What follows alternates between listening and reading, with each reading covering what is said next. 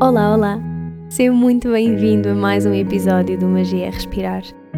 O Magia é Respirar é um podcast lunar, sai a cada lua nova, quarto crescente, lua cheia e quarto minguante. E a intenção, acima de tudo, é conectar e poder partilhar contigo histórias, truques, dicas, experiências e inspiração. Inspiração para que possas mergulhar e viajar nesse mundo que existe dentro de ti e reconheças a magia de que és feito.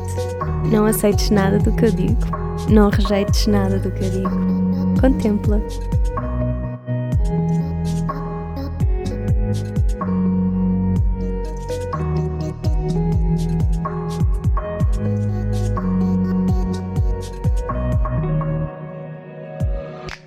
No episódio de hoje temos um convidado muito especial para mim. eu estou-me a rir porque eu sei, eu tenho noção que digo sempre isto quando apresento os convidados. Mas é porque é verdade. Mas a partir de agora vamos assumir uma coisa que é até eu dar indicação contrária, toda a gente que eu trago ao Magia Respirar são pessoas que me inspiram imenso e que eu admiro mesmo muito. Aliás, só faz mesmo sentido se for assim. No episódio de hoje temos connosco o Manuel Rodrigues, mais conhecido por Manu, e eu já referi o Manu várias vezes aqui no podcast e foi assim uma grande felicidade para mim ele ter aceito este convite de vir aqui conversar connosco e partilhar um bocadinho da sua história e dos conhecimentos todos que ele tem e que em todas as aulas que eu faço com ele me fascinam. O Manu é professor de yoga e de jiu-jitsu brasileiro. Ele organiza e dinamiza várias aulas, workshops, eventos de yoga, não só aqui em Portugal, como também pelo mundo fora, como em Itália, Inglaterra, Alemanha, Suíça, Estados Unidos e por aí. É o fundador da Manu Yoga School, com a assinatura de Precision and Flow Yoga. É uma escola que forma professores de yoga aqui em Portugal, também apoiada e certificada pela Yoga Alliance. Nestas formações, o Manu conta com outros professores convidados para oferecer uma formação o mais completa e o mais rica possível. Neste episódio, ele fala um bocadinho sobre estas formações e sobre o porquê de, desta assinatura de Precision and Flow Yoga. Faz também parte da Escola Internacional da ICON de Jiu-Jitsu Brasileiro, Cinturão Castanho, e é um dos instrutores do professor Sérgio Vita em Jiu-Jitsu Brasileiro. Eu neste episódio pedi a ajuda ao Manu para desmistificar um bocadinho e contar-nos toda a história que está por trás das asanas, desde um início em que nós apenas observamos posturas sentadas e os primeiros reconhecimentos do yoga são posturas sentadas, para a forma como nós as vemos e as conhecemos nos dias de hoje. Eu, eu sabia que o Manu era assim a pessoa mais acertada para nos levar numa viagem, completamente numa viagem, por esta parte da história do yoga que me fascina tanto. E quem vai às aulas do Manu sabe que, que isto está muito presente nas aulas dele e é isso também que me fez sempre voltar às aulas do Manu. Nós, ao compreendermos e ao conhecermos um bocadinho melhor da história e do desenvolvimento das asanas para aquilo que conhecemos hoje, toda, mas, mas toda, toda a prática tem o poder de se transformar e de ganhar um significado muito mais profundo e muito mais consciente também. Antes de me ir embora, queria só reforçar que o Manu vai estar a dar uma aula no dia 29 de junho, sábado, portanto é já este sábado, em Cascais, no Yoga Space. Isto é uma aula ou um workshop que o Manu denomina por 360, onde basicamente vai abordar uma série de aspectos do yoga que ficam assim mais difíceis de abordar naquela aula comum de uma hora e pouco. Portanto, ele vai abordar mais de pranayamas, mantras, asana, meditação, Portanto, aconselho para isso a ficarem mais atentos ao Instagram do Manu para perceberem toda a divulgação desta aula e ou deste evento que ele está a organizar. E agora sim, sem mais demoras, vamos então a esta conversa mágica. Espero que gostem, classifiquem o podcast se gostaram da nossa conversa, deixem os vossos comentários, dicas para próximos episódios e até já!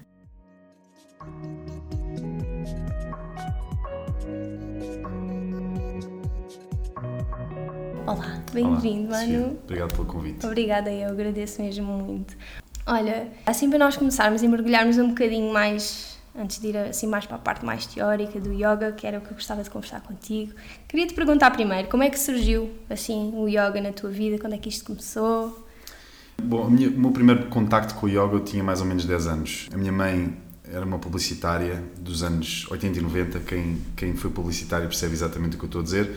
Muito trabalho, fumava esses gigantes, quatro maços por dia, um trabalho muito estressante e claro que depois mais para o fim da carreira começou a achar que não era realmente a melhor maneira de viver, não é? Então começou a procurar algumas coisas alternativas, como mudar a alimentação, parar de fumar e uma das coisas também em simultâneo foi começar a praticar yoga. Então, uma das vezes eu fui com ela e fui experimentar uma aula de Shivananda. Foi um estilo muito muito conhecido aqui nessa altura em Portugal. E eu, honestamente, fui à aula, gostei, mas como um miúdo de 10 anos, tem outros interesses, fazer surf e andar na rua e fazer um monte de coisas. Mas fui sempre lá, ia sempre lá de vez em quando, uns meses ia, outros meses não ia, uns anos ia, outros anos não ia. E depois, quando fiz 18 anos, fui viver para os Estados Unidos, fui assim um bocado à maluca, passei a adolescência como toda a gente passa, sair à noite, fazer todas aquelas eh, coisas boas e coisas más da noite, não é? Da, da vida, não é? Da adolescente. E quando tive 18 anos, fui para os Estados Unidos, comecei a praticar yoga basicamente todos os dias, eh, até demais, digamos assim. Eu comecei por praticar a Ashtanga Yoga Havia dias que eu praticava três vezes por dia, às vezes até quarta aula por dia. Depois, para adicionar a isso, o meu irmão, que tem mais um ano que eu e também é uma inspiração, é um, é um irmão, não é? Fui viver para lá, para os Estados Unidos, também ficou, ele hoje é um grande professor da estanga eh, em Portugal, é, é, é muito bom e claro no mundo. É, ele teve agora aqui com o Charat, que é basicamente eh, a pessoa que está à frente do Ashtanga Yoga. Teve cá com ele, a guiá-lo para todo lado, é um, portanto, é um grande aluno dele mas ele começou comigo, quer dizer, começámos juntos e ele também um, praticávamos horas e horas e horas, às vezes acabavam as aulas durante o dia e nós pedíamos à nossa professora para ficarmos só mais um bocadinho para tirarmos uns pinos e não sei o quê e este bocadinho acabava por ser às vezes 3, 4 horas nós perdíamos completamente na prática de yoga portanto Uau. foi uma coisa que eu fiquei totalmente apaixonado e, e eu acho que hum, uma das maiores referências desta paixão foi que eu nunca gostei de estudar na escola muita coisa que não fazia sentido absolutamente nenhum e quando eu encontrei o yoga, já passou a não ser estudar, é quase a curiosidade de saber as coisas, queria saber mais. E, e basicamente, eu durante alguns anos pratiquei estanga, até ter uma lesão no joelho. Limitou completamente a minha prática e eu realizei que não só estava muito rígido na minha prática e na minha cabeça e no meu conhecimento, como estava totalmente limitado, não é? Porque magoei o joelho e de repente as primeiras séries de Ashtanga já não eram uma opção para mim. E para quem não conhece a Ashtanga, a Ashtanga é uma prática que tem seis séries, normalmente as pessoas vão até às terceiras, raramente passam disso, mas já as, as primeiras séries já são muito complexas e difíceis e tem muitas aberturas de ancas uhum. e com o joelho magoado é, é, muito difícil fazer as primeiras séries. Resumindo e concluindo, procurei de estilos de yoga, vinyasa e depois mais tarde encontrei o estilo que foi mais influente no meu ensino, na minha vida, que foi o Anusara Yoga. Em simultâneo também encontrei o Acro Yoga, que também fiz um treino, fui certificado em 2007, se não me engano, ou 2006, agora não me lembro basicamente das datas, da Acro Yoga, mas o Anusara foi realmente o que me deu uma perspectiva mais ampla do yoga e que me estruturou como professor. E depois, a partir daí, eu estudei com vários professores de yoga. Eu costumo sempre dizer que não só tive na hora certa, no local certo, com o professor certo sempre. Uhum. Tive sempre oportunidades ótimas, parece que tudo se juntou para eu poder estar nos sítios certos. Então tive com grandes professores internacionais, estudei com eles, passei tempo com eles, pessoal. Basicamente eu vim para Portugal, tinha imensos alunos, queria estruturar um bocadinho o caminho dos meus alunos, porque eu acho que as pessoas têm que ter objetivos e têm que perceber que a prática está aí numa direção. Eu basicamente criei a minha própria escola, não é? Que se chama Manu Yoga School e a assinatura, digamos assim, do estilo é o Precision and Flow Yoga, não é? Que descreve um bocadinho aquilo que eu faço. Basicamente, isso é resumindo o meu percurso na, na, na, prática de yoga. Não sei se queres saber mais coisas, os professores que eu estudei ou alguma coisa que seja relevante assim nesse gostava, aspecto. Gostava de saber quando é, que, quando é que tu decidiste que querias começar. Sempre soubeste que querias ensinar? Não, isso por acaso é uma história engraçada. Eu praticava imenso, não é? Sim. E hum, no estúdio onde eu estava a praticar ia haver um Teacher's Training, que é um treino para professores, que eu nem pensei naquela altura, não tinha dinheiro, nem sequer estava para aí virado. Eu queria praticar Sim. yoga, não, não, não estava para ali virado. E dois dias antes do treino começar, as duas donas do estúdio vieram ter comigo e disseram pá, Manel, não fazes absolutamente sentido nenhum nós fazemos este treino e tu fazes parte da mobília, basicamente, não fazes parte do treino e não sei o quê. Eu até no início disse, ah, não, mas é tranquilo, eu também agora não tenho dinheiro. Elas, no dia seguinte, falaram outra vez comigo e disseram, olha, nós decidimos e queremos te oferecer o treino, porque eu acho que é importante e não sei o quê, não sei o que mais. Eu mesmo assim não aceitei. Sério? Mas depois chegámos a um acordo. Eu durante um ano tive todos os dias a limpar o estúdio. E hum, também outra revelação grande para mim, porque eu limpava o chão, limpava os vidros, limpava as casas de banho, Sim. limpava a porcaria das outras pessoas, mas que me dava um prazer brutal, porque era o, aquilo era uma segunda casa para mim. Eu tratava do altar, eu ia buscar flores, eu, limpei aquilo durante um ano em troca do, do, do, do treino de professores. E então, o que acabou por acontecer foi que eu fiz o treino, passado para aí, vamos dizer, eu nem me lembro muito bem, três meses talvez, de, de ter acabado o treino. Um dia, num sábado de manhã, eh, uma aula que eu ia com minha, da minha professora, que tinha 40 pessoas, eu estou quase a ir para o meu tapete e vejo que ela me telefonou. Eu atendei o telefone e ela muito rápido diz-me assim Manel, olha, aconteceu aqui um imprevisto, nada de grave, mas vais ter que ensinar a minha aula, tchau, desligou o telefone. E eu tentei-lhe telefonar de volta, ela não me atendeu mais o telefone, então eu fiquei completamente tipo, epá, não acredito que eu... tipo, sei lá, sabia lá como é que se ensinava yoga. Então fui até à, à frente da aula, da sala de aula e, e virei para as pessoas, estavam lá 40 pessoas e para quem ensina yoga sabe que isto é bastante intimidante, não é? Especialmente substituir uma aula de um professor é um bocado uhum. complicado. Cheguei lá e disse, olhem, é o seguinte, a professora aconteceu uma coisa, ela não vai poder vir, ela pediu-me, entre aspas, para eu ensinar e eu não sei o que é que estou a fazer, portanto, se vocês quiserem sair, eu vou dar a aula porque foi ela que me pediu e eu vou manter a minha palavra, mas se quiserem sair, eu até agradecia, não é? Disse assim, não estou a brincar, e depois uma das pessoas lá atrás disse que é Karen, foi uma das primeiras alunas quando eu abri a minha primeira aula, disse, ah não, está-se bem Manel, vai ensina, nós estamos aqui para praticar, não interessa. E outro amigo meu, Brad, também disse a mesma coisa, all good bro, go, go. E, pronto, ensinei a aula, eu acho que não foi a melhor aula do mundo, mas na realidade eu tinha aquilo no meu sistema, no meu corpo.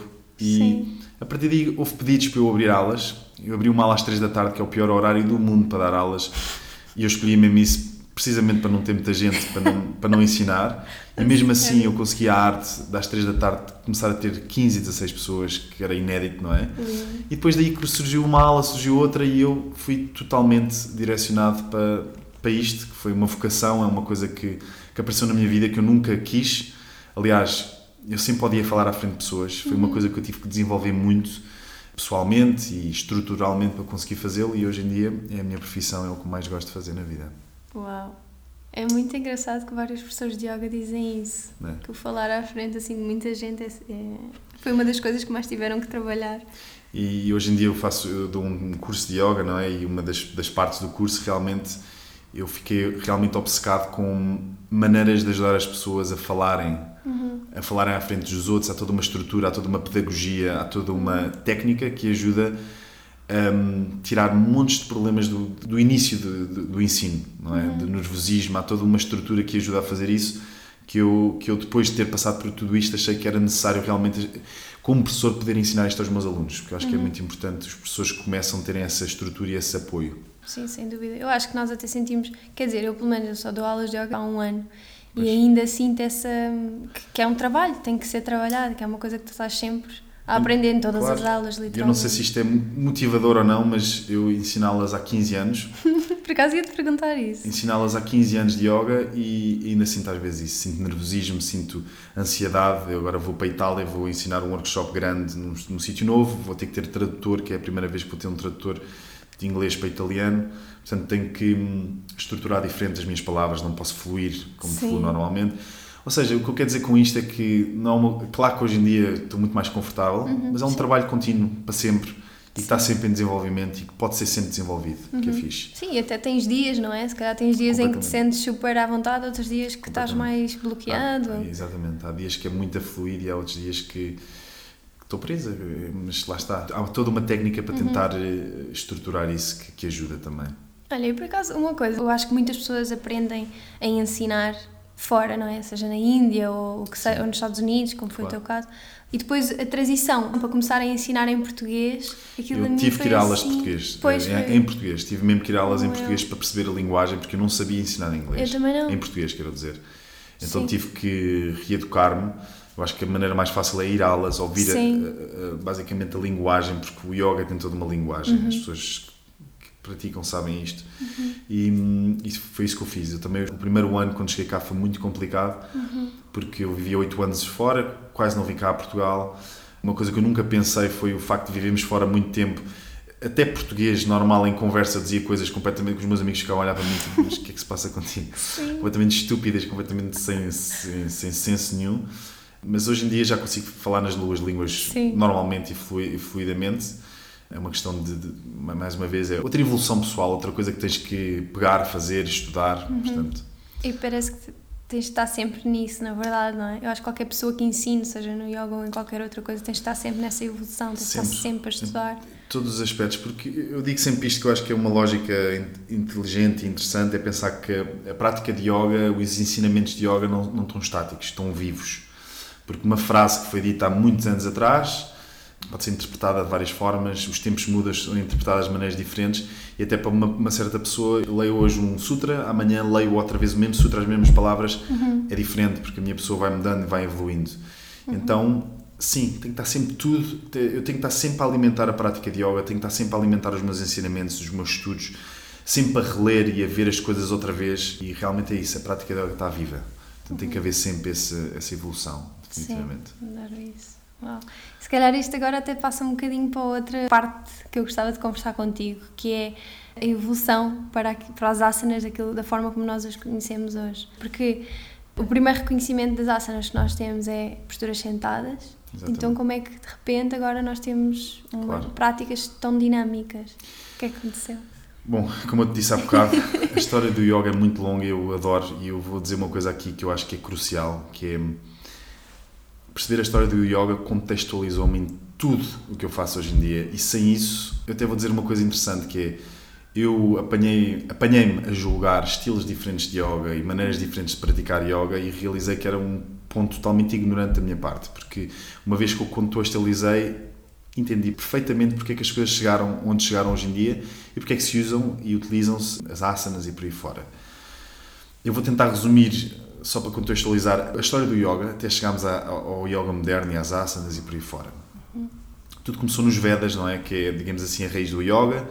Vamos dizer que tem, e atenção que as primeiras datas que eu vou dar aqui têm, têm toda uma base de dados muito credível, embora nada é muito certo, porque Sim. o povo védico migrou muito por várias razões, houve um movimento tectónico que mudou a direção de um rio, e então era um, foi um povo que migrou muito e essa uma das razões, e de ser há muito tempo atrás, as datas não são totalmente certas, mas vamos dizer, entre 5 a 8 mil anos atrás existiu este povo védico, que era um povo basicamente que criou os Vedas, não é? Que é a raiz do yoga.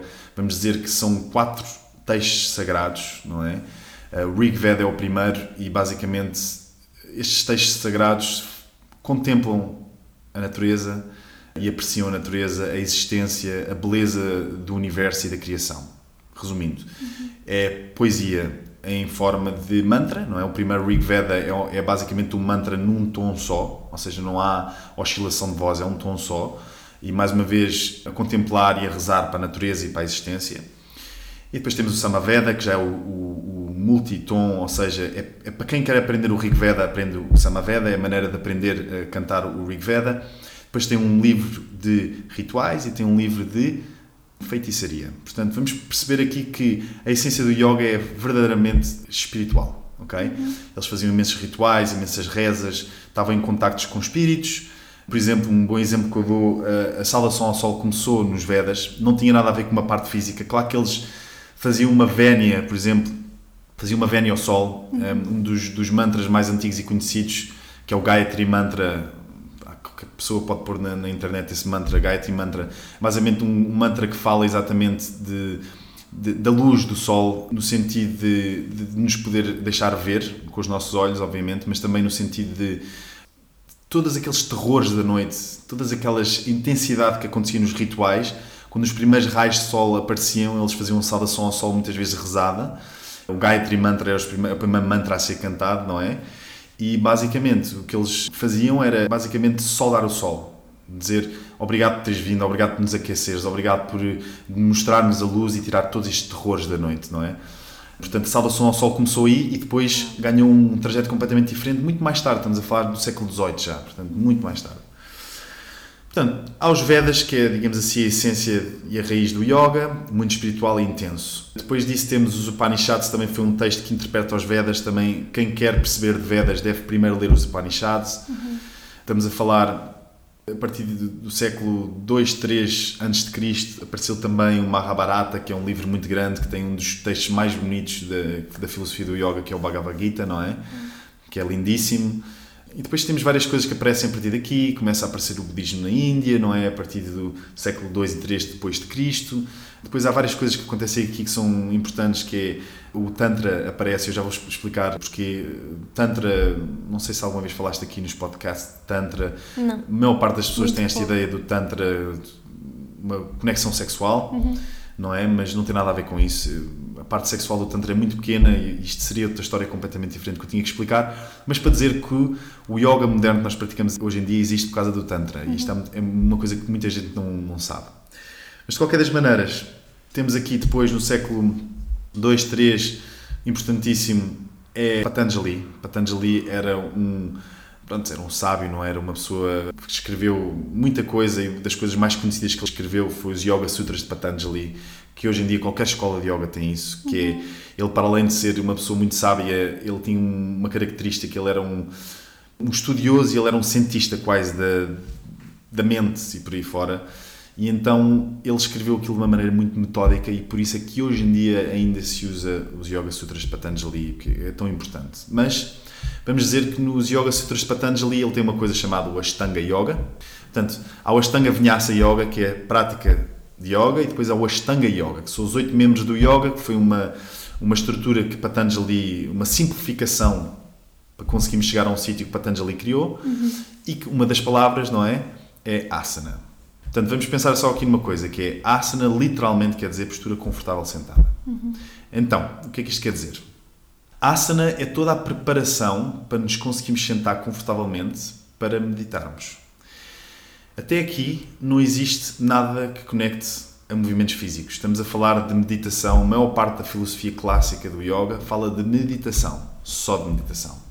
E isto era um processo que Patanjali falava de o que é que nós precisamos de fazer para conseguirmos estar confortavelmente sentados, porque sem isso nós não nos conseguimos concentrar, não conseguimos meditar. Então, o que é que acontece?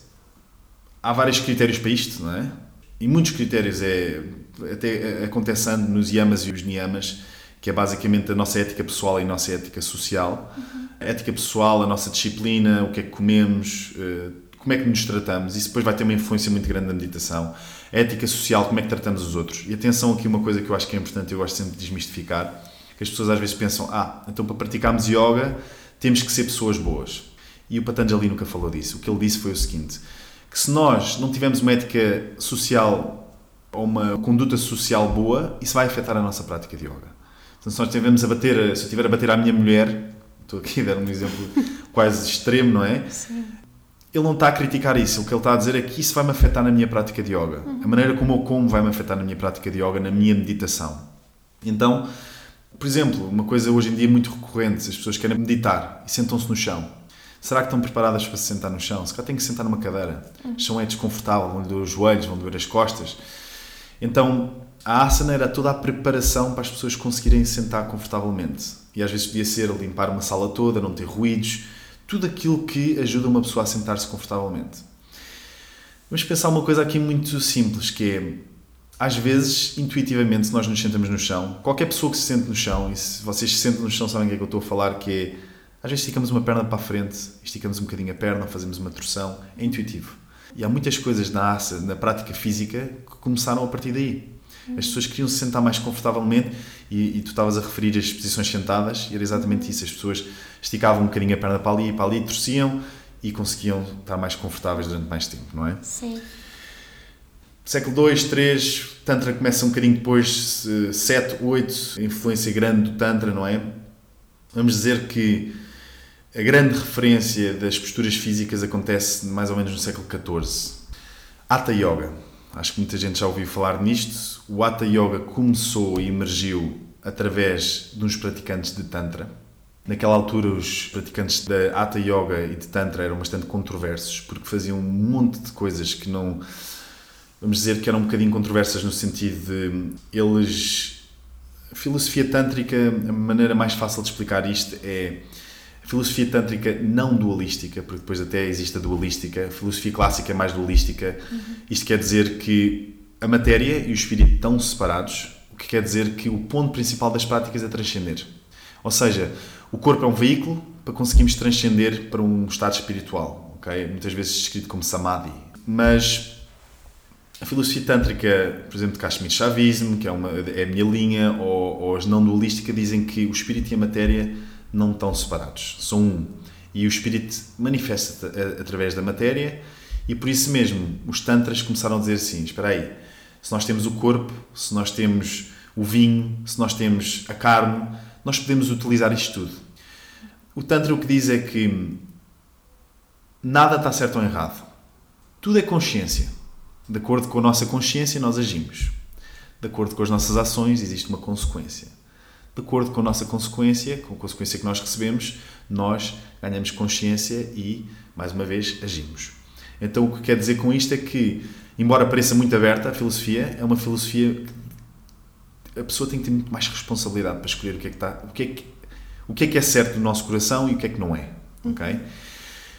Para dizer isto, este pessoal do, do Hatha Yoga eram pessoas muito controversas, eles eram conhecidos como bandidos, eles tinham um contrabando, eles eh, andavam na Índia, tinham um monte de práticas não só bastante diferentes, eh, mutilavam às vezes o corpo, eles eh, bebiam vinho em caveiras humanas, eles, eles experimentavam tudo e mais alguma coisa. E foi daí que começaram a dizer assim: espera se nós temos o corpo, porquê é que não vamos explorar o corpo em movimento? Porquê é que nós temos que rejeitar o corpo? Se o corpo é divino, porquê é que nós não utilizamos esta, esta expressão divina para podermos fazer outras coisas? Uhum. O Hatha Yoga apareceu num livro muito conhecido, aliás, eram quatro livros, mas vamos dizer que o mais conhecido foi o Hatha Yoga Pradipika, que vem com poucas posturas de yoga Naquela altura, as posturas de yoga eram medicina, ou seja, uma pessoa tem, vamos dizer, prisão de ventre, não consegue ir à casa de banho, ou tem um problema intestinal, ou comeu alguma coisa que seja venenosa para o intestino, então faziam um, remédio de asanas, que era basicamente uma torção, uma anteflexão e uma retroflexão, e faziam isso sete vezes, três vezes ao dia. Isso ia estimular o intestino, às tantas até podiam fazer uma inversão, depois isto, isto, será outra conversa completamente diferente. Todas as posturas têm um fim terapêutico, têm uma razão de, de serem, e isto não é nada de esotérico, existem coisas bastante científicas e estudos bastante científicos que aconteceram. Mas vamos dizer que isto era basicamente a essência destas posturas. Eram basicamente medicinais, eram posturas que estavam feitas para usar-se como medicina. Eram muito poucas. Então o Hatha Yoga Pradipika é o primeiro texto de yoga que aparece em posturas físicas muito básicas, sentadas por aí fora, blá blá blá blá blá.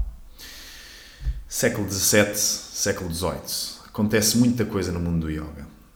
O Hatha Yoga Pradipika, já havia muita gente a praticar isto. Há um nome que é um nome que não é muito conhecido, mas este nome teve uma influência brutal no desenrolar da história do yoga. Yogendra.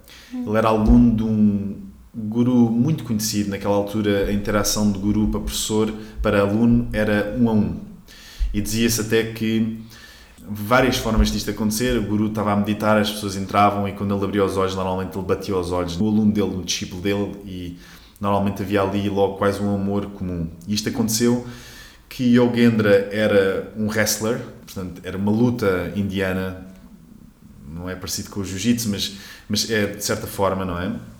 E até as histórias contam que ele até matou um miúdo na escola, uma interação, e, e, isso foi bastante traumático. Ele, ele, nesta altura, tinha 18 anos, tinha entrado para a universidade e não estava a ter boas notas, estava a ter dificuldade. E um dos amigos dele disse: Olha, vamos, vamos conhecer este guru, pode ser que ele tenha algum insight para ti, algum, sei lá, uma coisa que possa ajudar.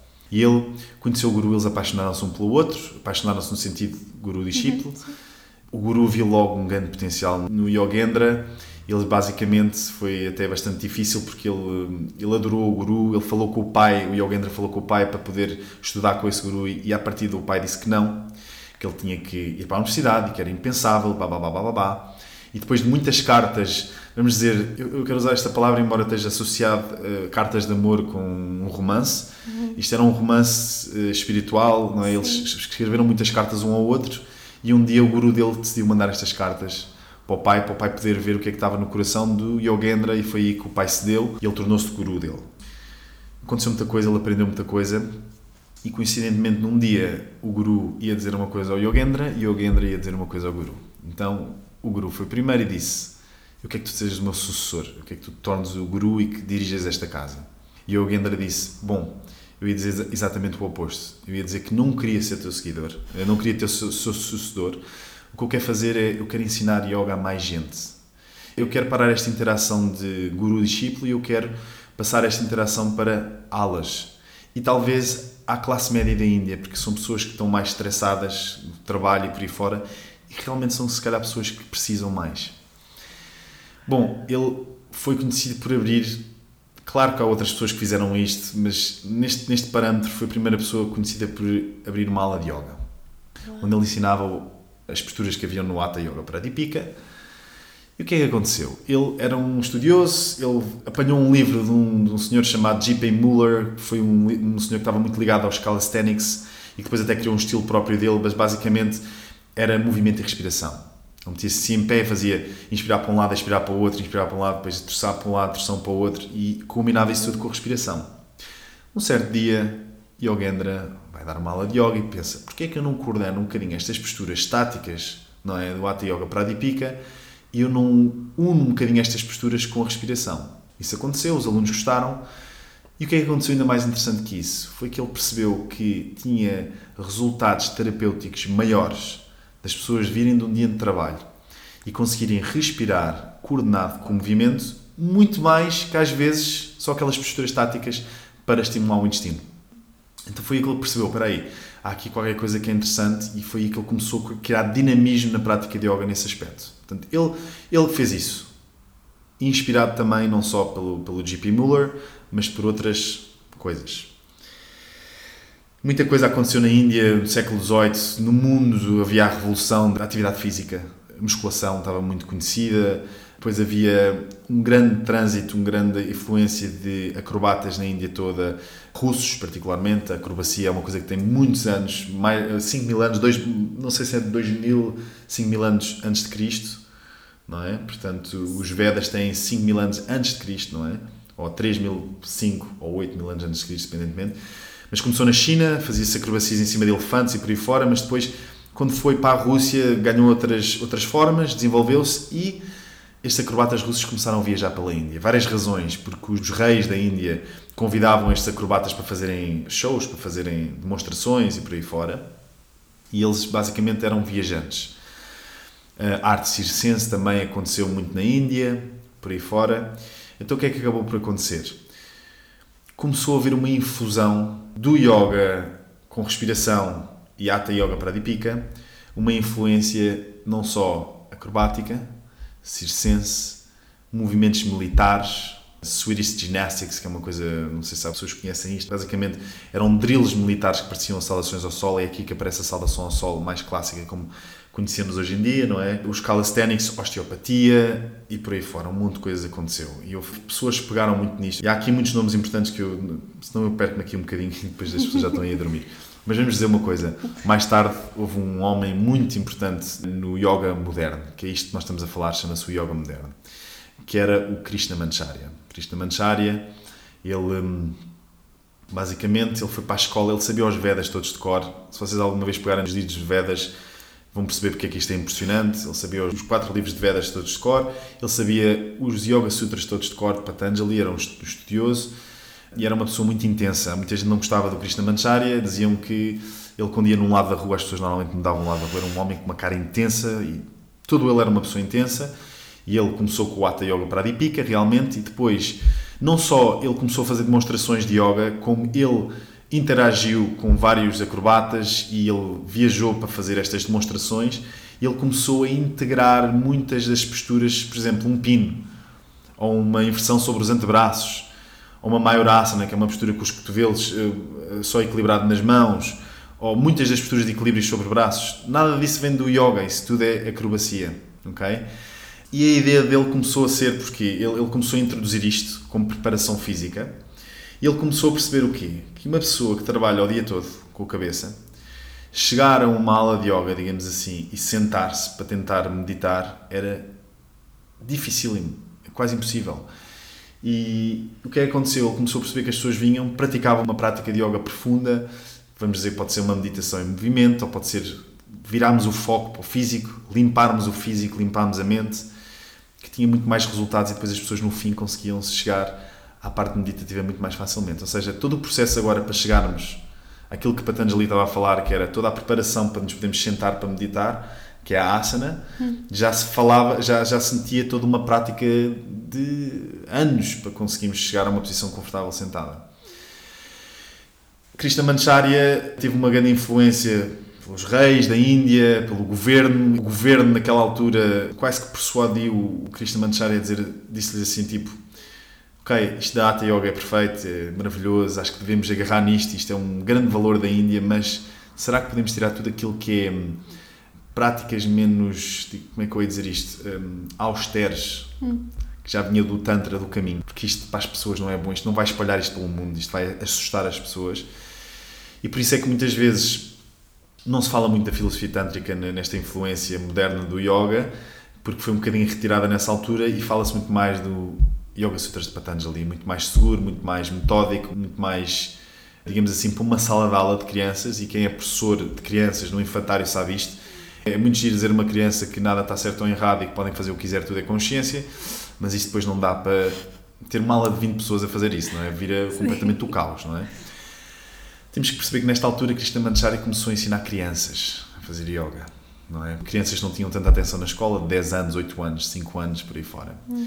Então esta prática dinâmica, infusiva e potente foi feita para crianças. Então nós hoje em dia começamos a perceber que há muitas coisas que ele deixou até aos alunos dele uhum. que não são apropriadas para a maior parte das pessoas, que magoam o corpo das pessoas. É violento uma pessoa que está sentada todo o dia no escritório e de repente ir fazer grandes aberturas de ancas e lotos que é cruzar os pés por cima das coxas, é violentíssimo. Resumindo e concluindo, Krishnamacharya teve quatro grandes alunos que foram grandes professores, um que é o Iyengar, o outro que, é o, que era o Patabi Joyce, não é? que foi o criador do Ashtanga Vinyasa Yoga, depois teve um, o filho dele, não é? o Disakachar, e teve uma das grandes impulsionadoras no mundo e das primeiras professoras femininas a poder ensinar yoga e a poder tirar esse partido de yoga com um professor masculino, que foi a Indra Devi, não é? E ela.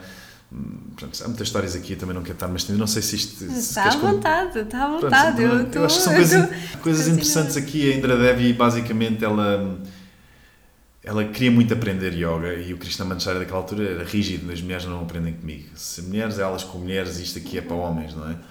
E foi então que ela era casada com um homem muito conhecido e muito influente, não é? E conectada com o governo e tal e tal, e eles iam viajar, passado uns anos, eles sabiam que aquela temporada na Índia, ela era russa, se não me engano, temporada na Índia não era para sempre, e ele abriu uma exceção de ensinar, ensinar yoga, e ela foi uma aluna exemplar, que depois foi conhecida como a mãe do yoga moderno, quando eh, espalhou o yoga pelo mundo, sendo um valor feminino e, e até interessante, porque depois, depois deste tempo o yoga tornou-se muito mais feminino que masculino uhum. e agora está a mudar um bocadinho, não é? Uhum. Mas, eh, mas pronto. Estes quatro professores foram muito influentes, então o Krishna Mancharya foi muito importante nesta virada do yoga sendo uma coisa mais estática do Hatha Yoga para a Dipika, com um yoga muito dinâmico, com várias posturas que tem o seu fim terapêutico, claro, porque todas as posturas têm um fim terapêutico, sendo uma torção, uma mas depois também tem o fim terapêutico. Porquê é que eu faço um pino? Porquê é que eu quero meter uma pessoa a fazer um pino? Eu vou dar um exemplo simples, que é uma pessoa vê uma aula de yoga, chega à parte do pino e a pessoa entra em pânico. Sim. E quer fugir da aula, e quer saltar, saltar pela janela. e de repente, eh, se o professor não entender isto, ele começa a pensar que há alguma coisa errada com esta pessoa. Se calhar esta pessoa nem sabe, quando tinha 3 anos, que um dia quis fazer um pino, que é natural as crianças querem fazer isso, e caiu de cabeça e ficou na, no seu subconsciente e de repente fazer um pino ou estar de cabeça para baixo, ou virar cabe o mundo de cabeça para baixo, é? é? uma coisa violenta. Então esta pessoa não só tem pavor do pino, como tem pavor de uma casa suja, ou as coisas que não estão no lugar delas, ou... Então, às vezes, esse desbloqueio de conseguir fazer um pino é um desbloqueio subconsciente de limpar este, não, este trauma que teve quando era pequenina e conseguir se abrir um bocadinho mais ao mundo, virar o mundo de cabeça para baixo, desleixar-se um bocadinho, sujar-se, estas coisas todas que às vezes podem ser importantes para uma pessoa tão rígida assim. Uhum. Portanto, pode ser às vezes um ato de coragem, pode ser um ato bastante subtil, mas bastante potente não é? na vida de uma pessoa, dá-lhes confiança uh, e mais uma vez vira o mundo de cabeça para baixo. Dá preparação física. Eu acho que isto também, às vezes as pessoas falam do yoga, há sempre uma coisa muito espiritual e muito mística, mas porque não a parte física também? É importante, é importante e não se pode negligenciar, não se pode pôr de parte, não é? Então o yoga nesta altura ganhou este lado todo mais físico, não é? E mais potente. embora a filosofia seja muito antiga, embora a filosofia apoie estas escolas diferentes, por exemplo, a minha escola tem a Kashmir Shaivism, que é a filosofia que apoia a minha escola, mas há escolas que têm os Yoga Sutras de Patanjali e, e tem o, o, Vedanta, também foi muito conhecido, não é? Outros nomes importantes no Yoga, o Shivananda, que também era um médico que criou um yoga muito terapêutico. Depois há uma coisa que eu gosto de explicar aqui, que é, às vezes, uma pessoa que viaja muito e que pratica vários tipos de yoga, o yoga já, modificou-se muito. Eu vou dizer que, no máximo, nós temos 100 anos para dizer se uma coisa realmente funciona ou não funciona. E até podemos ter menos, 5 anos. Praticamos, está na moda, uau, adoro este tipo de yoga, vamos inventar aqui um nome. Um, o yoga primático, pronto, agora fazem toda uma marca à volta disto e é uma coisa, e as pessoas vão e, e sentem-se bem quando saem de lá, yoga primático, fazem sons de animais e rebolam-se no chão, blá blá blá blá blá. Ok, ótimo. Passado 5 anos, começa a haver uma estatística estas pessoas estão-se a rolar no chão e estão a ter muitas lesões nos ombros. Então o yoga primático tem que dizer o quê? Ok, temos que adaptar aqui uma coisa. Temos que fazer este rebolar no chão uma coisa mais avançada e temos que estruturar uma coisa mais principiante. O que eu quero dizer com isto é que, por exemplo, nós olhamos para a vida do Iyengar e as pessoas pensam toda a Iyengar, muito estruturado, blocos e cintos e não sei o que, não sei que mais, mas na realidade o Iyengar era aluno do Krishna Mancharya. Nós vimos filmes do Iyengar quando ele era novo era uma prática dinâmica e movimentada sem qualquer tipo de alinhamento físico. Era vamos embora. Uhum. Até há vídeos que ele está só a chamar as posturas e os alunos estão quase freneticamente a correr atrás dele a fazer a prática, não é? Devido às, aos alunos que teve, os nossos alunos são os nossos maiores professores. Nós aprendemos tudo com os alunos, não é? Ele foi mudando um bocadinho a prática, ele também teve uma doença, o Iyengar, então, do princípio da prática dele ao fim, aquilo mudou tudo drasticamente. Então, nós vimos, por exemplo, Shivananda, que, que, que ele ensina, eh, hoje em dia ensina-se Shivananda como ele ensinava, não houve muitas modificações, não é? O Ashtanga Yoga a mesma coisa, e, e nós temos que perceber também porquê, nós, nós, nós não podemos chegar e criticar. Porquê que o Ashtanga não muda a sequência? Há uma razão simples. Primeiro, tradição. A tradição não se discute. Uhum. Nós não podemos chegar aos Vedas e dizer, é pá, eu gosto muito deste ritual, mas se fizéssemos assim, eles dizem, pá, isto faz há mais de 8 mil anos, é assim, isto é tradição. E depois temos que perceber que o Patabi Joyce teve uma parte traumática na vida dele, que foi o filho matou-se. Ele punha muita pressão no filho para ser sucessor dele. E ele abdicou de uma das coisas que mais gostava, que foi a prática de yoga. E no momento que nós não praticamos yoga, a prática é muito mais difícil de ser desenvolvida, na minha opinião. Portanto, para quem pratica yoga, eu sou praticante de yoga há 15 anos, só 15 anos, e muito, são, muito eu fiz em 15 anos, e a minha prática já mudou drasticamente nestes 15 anos. E vai mudar para o resto da minha vida, não é? É o que eu digo, a prática está viva. E então, o que eu acho que é mais importante nós realizarmos sempre é que é bom praticar yoga, é bom questionar porque é que fazemos as coisas e tentarmos perceber e contextualizar, não é? E é bom sabermos que há certas práticas de yoga que servem muito umas pessoas. O Ashtanga, o meu irmão é professor da Ashtanga, eu pratiquei Ashtanga há muitos anos. Eu acho que é uma prática com um valor brutal porque ensina as pessoas a fazerem o self-practice, a prática sozinha. Uhum. É uma prática que, por exemplo, ajuda as pessoas a terem um foco mental, uma motivação, uma preparação física que é única de todas as práticas, não é? Uhum. Como o Iyengar tem os seus valores, como no Precision Flow Yoga, na minha escola, também tem os seus valores. E eu acho que o mais importante é nós percebermos que na história do yoga houve várias eh, curvas para poder atender as pessoas. E o mais importante é nós percebermos que as práticas têm que atender as nossas necessidades para que nós possamos extrair o melhor possível de lá.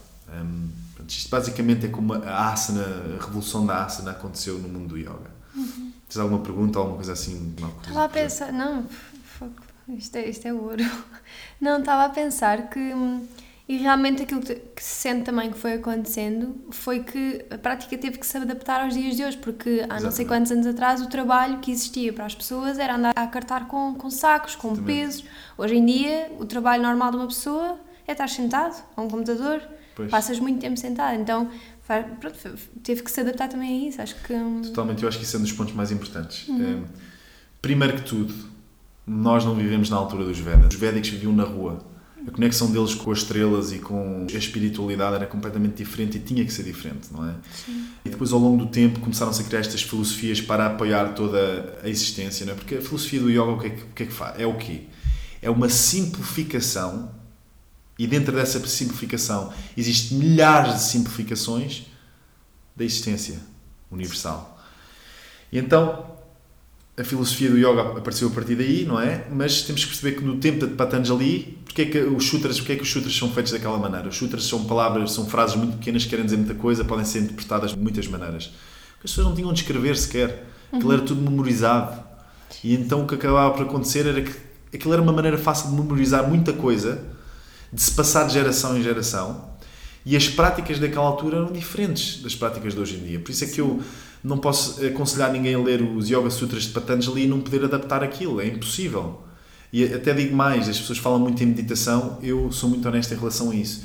Quem consegue ler bem os oito passos, basicamente, para chegar a, a Samadhi, portanto, Yamas, Niyamas, Pranayama, que é a respiração, Asana, e depois temos Pratyahara, que é a abstenção de sentidos, Dharana, que é a concentração, Dhyana, que é a meditação, e depois temos Samadhi mas vamos dizer que meditação é um estado que eu atrevo a dizer que muito pouca gente chegou. As pessoas normalmente estão no, no, no ponto anterior, que é dharana, que é concentração. Uma pessoa, quando se está a focar na respiração, não está necessariamente a meditar. Sim. Ela está a fazer um exercício para ajudar na meditação. Vai limpar a cabeça, claro, vai iniciar o processo de meditação, mas aquilo não é um estado meditativo. O que é que eu quero dizer com isto? Que naquela altura já era difícil chegar à meditação, hoje em dia, com o estímulo que nós temos, é impossível quase. Aquela filosofia está feita para eremitas. Sim. Porque, no fundo, eu, se quero meditar profundamente, não posso ir às compras de manhã, ir com o meu filho aqui. É impossível. Agora são, são uma da tarde ou duas da tarde. Pá, já fiz tanta coisa, a minha manhã caótica, com o meu filho a correr para um lado. Como é que eu posso sentar numa meditação profunda? Não, não, não dá. Se calhar vai ser muito mais eficiente eu conseguir fazer uma boa prática de yoga, limpar a minha cabeça toda e depois sentar-me no fim meditar um bocadinho. Portanto, ao longo dos tempos, tudo isto foi mudando, as necessidades foram mudando e a parte física começou-se a chegar à frente muito mais pelas necessidades humanas. Sim. Porque uma pessoa que está sentada o dia todo precisa de se movimentar. A, a energia, o prana precisa de se movimentar para a pessoa conseguir estar sentada, não é? Uhum. E, e isto vem em conversa, o que eu acho que é muito importante as pessoas ponderarem muito, que é realmente o que é que também andam a fazer com a prática delas, física. Porque hum, lá está, nós eh, todos fantasiamos a pôr as pernas atrás da cabeça. Temos que perguntar sempre para que é que isso serve. Sim. No dia a dia. Para, para o meu dia, para que é que serve meter as pernas atrás da cabeça? Eu não estou a desvalorizar pôr as pernas atrás da cabeça, eu já pus e hoje em dia ainda ponho, consigo pôr, mas hoje em dia eu faço um yoga muito mais funcional, eu dou razão àquilo que eu faço e tento eh, perceber exatamente que para mim há coisas que funcionam e são boas, outras não são tão boas. Por exemplo, uma pessoa que magoa o joelho. Qual é a necessidade de estar a fazer grandes aberturas de ancas? Primeiro tem que estabilizar, tem que curar o joelho, Sim. tem que arranjar maneiras muito mais subtis de conseguir chegar à anca sem tocar no joelho absolutamente nada. Tem que encontrar um yoga muito mais terapêutico, se calhar, para que o yoga seja realmente de valor e que, que traga alguma coisa bom na vida das pessoas. Eu acho que nós generalizamos e dizemos o yoga é bom. O yoga é bom se for bem praticado. Comer é bom ou mau? Depende do que nós comemos, não é? Depende do que comemos por aí fora. Portanto, eu acho que isso é uma questão importante, sim, vem-se a adaptar ao longo dos tempos. Sim, e acho que é, é uma das coisas mais importantes, isso que tu estavas a dizer, esta questão das pessoas perceberem o porquê de estarem a praticar. E por acaso isso tem muito a ver com. Eu, numa das tuas aulas, tu falaste nesta questão do porquê, do saber porquê que se está a praticar. E isto é uma coisa que, que está muito presente em mim, já desde o início da minha prática, que eu sempre que, que, comecei com o como, não é? Como é que eu faço isto? Como é que eu faço aquilo? Claro. E depois passas, aquilo já não é suficiente. Eu quero saber porque é que eu estou a fazer isto. E tu, numa das aulas, referiste exatamente a mesma coisa. Eu fiquei, pá, uau, sim, tipo, isto faz sentido. Que era, estavas a dizer que estavas a fazer a tua prática e alguém, uma criança, te perguntou porque é que tu estavas a fazer aquilo. Sim. E tu estavas, e tu do género, porque sim, não é? Sim. E depois deu-te ali um clique do, do porquê, não é? Foi, foi um clique grande porque realmente as crianças são maravilhosas, têm não é? aquela é? pureza que é quase que às vezes deixam os, adultos sem saber responder. E foi essa a questão. Foi que uhum. eu estava a fazer umas posturas, não sei o quê, e ele perguntou-me: porquê, porquê estás a fazer isto? Disse, porque sim, porque é bom, e não sei o quê. Eu disse: mas é bom porquê? Pois. Disse: sei lá, epá, é bom, faz-me sentir bem. E depois comecei a ponderar: faz-me sentir bem a mim, neste contexto ao meu ego. O que é que realmente está aqui a acontecer que que é bom isto. Então comecei a ponderar, porquê é que eu estou a fazer isto? De onde é que isto vem? Qual é a essência disto? Uhum. Eu acho que saber a história de tudo eh, não só nos deixa pessoas, obviamente, muito mais cultas e com mais sabedoria, mas lá está, modifica completamente a maneira de fazer as coisas, uhum. potencia, amplia. E então, se a prática de yoga for para a vida, que é uma questão delicada porque eu conheço pessoas que praticaram muito yoga e depois deixaram de praticar. Eu conheço muitos professores de yoga que não praticam mais porque isto pode ser assim uma coisa quase estranha e quase uau, quase muito uh, não sei as pessoas às vezes julgam se eu disser isto, não é? Ou pensam que, que, julgam a pessoa que não pratica, mas manter a prática longevidade durante muitos anos não é nada fácil. Já passei por muitas fases, estou sempre em constante estudo, estou sempre em constante renovação, motivação. Eu já pratico yoga, sendo assim, desde o meu primeiro contacto há 25 anos, muita coisa mudou e eu vi muita gente entrar no yoga, a ficarem obcecados, a adorar e hoje em dia já não praticam. Porquê? Uhum. Ou porque se magoaram, ou porque se desiludiram com o professor, ou com o guru, ou isso acontece regularmente. Por isso é que toda a estrutura de praticar com longevidade tem que ser muito bem pensada. Tem que saber porquê. Até mesmo as pessoas têm gurus, não é? Eu acho que é bom ter gurus. E hoje em dia, por exemplo, a filosofia tântrica trouxe um conceito completamente inovador que eles muitas vezes chamam de gurave. Portanto, guru, na essência da tradução da palavra, quer dizer aquele que remove a escuridão, ou aquele que nos traz a luz, não é?